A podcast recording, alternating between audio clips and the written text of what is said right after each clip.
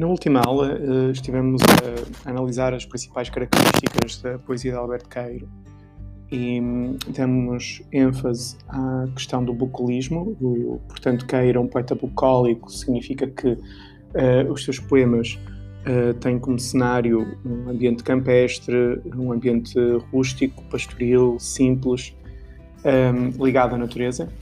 E vimos também que a sua poesia tem como primado principal as sensações, as sensações como forma de compreensão do mundo. Uh, portanto, Alberto Queiro rejeita o papel do pensamento como uh, forma de entender a realidade e propõe uh, as sensações como forma de contactar diretamente com o real. Este real será um real bucólico, um real ligado à natureza. Uh, também vimos na última aula o poema de Se Depois de Eu Morrer, que um, analisamos como introdução, como uma espécie de biografia de Alberto Queiro, uh, e a partir desse poema verificamos uh, algumas características essenciais. Um, sugiro, sugiro a resolução de, das, das, questões de gramática da página 57, é sempre uma boa forma de, de rever conteúdos gramaticais, e neste caso a partir do texto o que é sempre uma boa forma de trabalhar a gramática. Uh, na aula de hoje, uh, analisaremos uh, o principal poema de Alberto Cairo, O Guardador de Rebanhos, que não, não, é bem um poema, são 49 poemas que constituem uma sequência lógica. o poema inicial, Guardador de Rebanhos, não analisaremos a fundo, o manual não propõe a análise desse poema, uh, mas convém uh, lê-lo apenas como conhecimento. Uh, nesse poema, Alberto Cairo compara o sujeito poético com um pastor. e esta vai ser a principal metáfora do poema.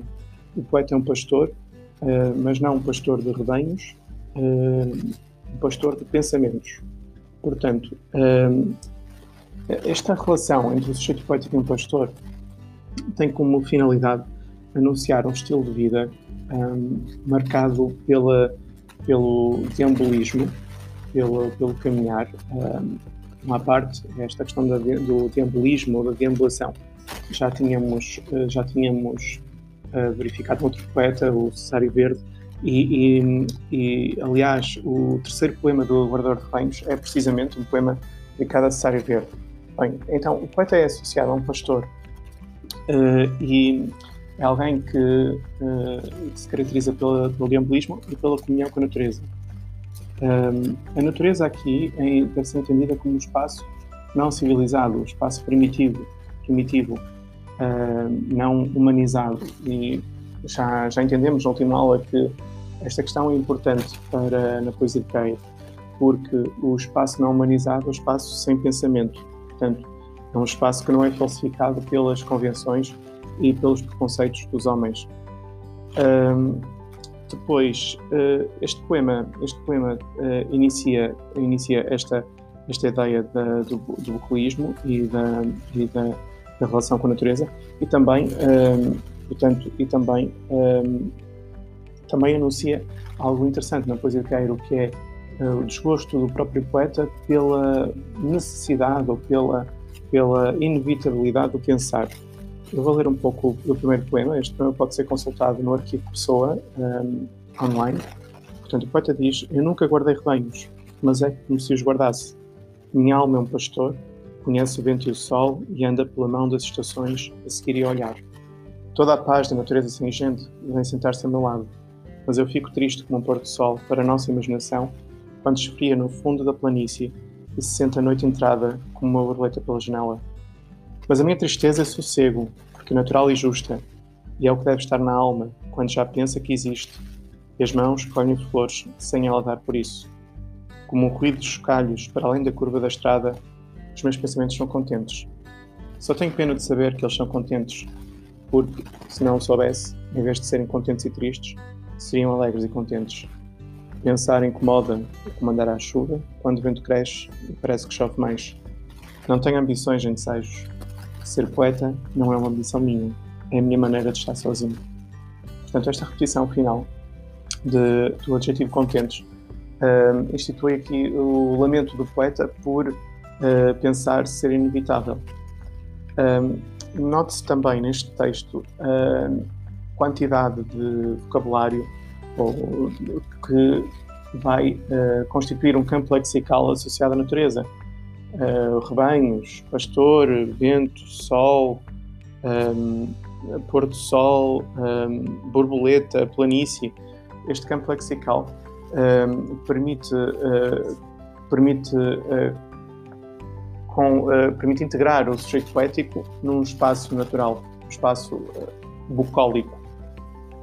Mais importante nesta aula será ver o poema 9, Guardador de Banhos. Este poema está, está transcrito na página 59 do nosso manual é um, é um poema fundamental porque é hum, praticamente uma arte poética, da mesma forma que Fernando Pessoa Ortónimo, uh, no poema Autopsicografia, desenvolvia a sua arte poética, isto é, a concepção que tem da poesia, o poema 9 do Guardador de Rebanhos uh, constitui uma, uma arte poética de, de Alberto Queiro. E o poema diz: Sou um guardador de rebanhos. O rebanho é os meus pensamentos. E os meus pensamentos são todos sensações. Penso com os olhos e com os ouvidos e com as mãos e os pés e com o nariz e a boca. Pensar uma flor é vê-la e cheirá-la, e comer um fruto é saber-lhe o seu sentido. Por isso, quando um dia de calor me sinto triste de gozá-lo tanto e me deito ao comprido na erva e fecho os olhos quentes, sinto todo o meu corpo deitado na realidade. Sei a verdade e sou feliz. Portanto, hum, este poema é uma arte poética e é uma arte poética do sensacionismo. O sensacionismo é uma corrente literária que foi uh, teorizada por Fernando Pessoa e que defende que uh, aquilo que é válido na compreensão da realidade e num poema são as impressões que o real uh, provoca nas, nos sentidos. Portanto, os sentidos são a forma de compreender a realidade. E esta esta, esta ideia está logo presente uh, no início do poema, na primeira estrofe. Portanto, uh, pensar deve ser pensado com os sentidos. Pensar uma flor é vê-la e cheirá-la, e comer-lhe um fruto é saber-lhe o sentido. Estes dois versos uh, mostram que, para, para o sujeito poético, a relação com a realidade deve ser feita, sobretudo, pela, pelos sentidos. Uh, o que um, se opõe uh, a Fernando Pessoa ortónimo. Se pensa, para Fernando Pessoa, pensar uma flor é pensar no seu conceito, é analisar o conceito flor, a palavra flor. Uh, para, para, para cair, não. Pensar uma flor é vê-la e cheirá-la. Logo no início do poema, encontramos uma rede de metáforas que é muito importante explicitar. Portanto, o poeta é igual a um guardador de rebanhos e os rebanhos são iguais ao pensamento. Os pensamentos são iguais a sensações. Logo, um poeta, uh, um poeta é aquele que junta as impressões da realidade e pensa com os sentidos. Um, Veja-se que, uh, a partir do verso 4, quarto, há uma decomposição dos diferentes sentidos. Penso, portanto, penso é igual, pensar é igual a sentir, penso com os olhos, os ouvidos, mãos, pés, nariz e boca. Há aqui uma tentativa de explicitar, de compor os diferentes os diferentes sentidos. Uh, estes sentidos estão, esta decomposição ou enumeração é feita através da conjunção coordenativa copulativa e, e com os ouvidos, e com as mãos, e os pés, e o nariz e a boca. Uma tentativa de ligar os diferentes sentidos num todo, no entanto, repare-se que é hierarquizado. Uh, isto é, a ordenação dos sentidos não parece, não parece todo casual Repare-se, primeiro o poeta refere os olhos, depois os ouvidos, depois as mãos e os pés, nariz e boca. Ou seja, há uma primazia que aqui é conferida à visão.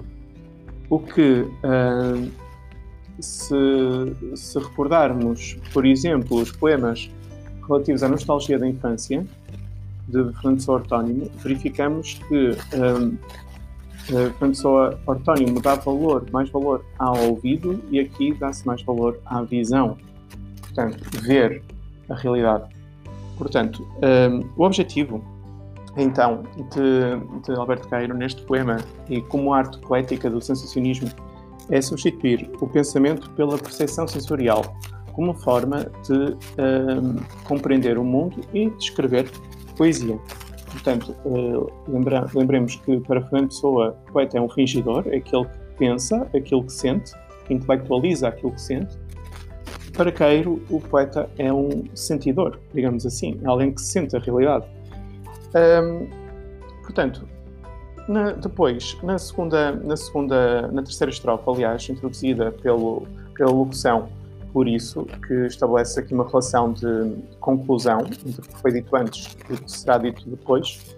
Uh, portanto, este por isso acaba por uh, introduzir uh, uma filosofia final, uma filosofia de vida.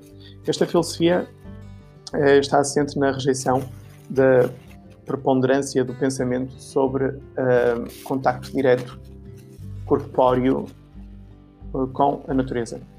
E por isso o poeta quase que se desculpa, ou uh, se desculpa por, uh, por uh, sentir tristeza. Ele diz: Quando um dia de calor me sinto triste de gozar o teto. Esta tristeza advém do facto de o poeta ter consciência quase casual, inevitável, de que está a ter prazer no dia, no dia, neste dia de calor. Esta, esta mentalização do, dos sentidos acaba por uh, fazê-lo sentir-se triste, porque uh, ele sabe que não faz sentido pensar, uh, pensar no prazer que está a ter. Faz sentido é viver esse prazer. Há uma tentativa filosófica de Queiro de fundir o viver e o pensar.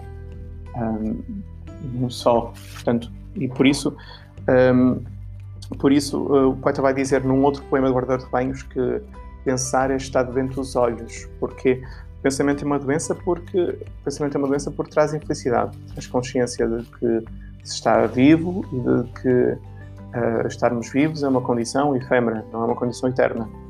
Um, por isso, o poeta aqui desculpa-se. Num dia de calor, quando me sinto triste de usá-lo tanto, a solução que ele encontra para esta tristeza momentânea, que advém da consciência de estar a gozar o dia, é deitar-se ao comprido na erva, fechar os olhos, sentir todo o corpo deitado da realidade, ou seja, fundir-se quase com a gravitação da Terra e com o, planeta.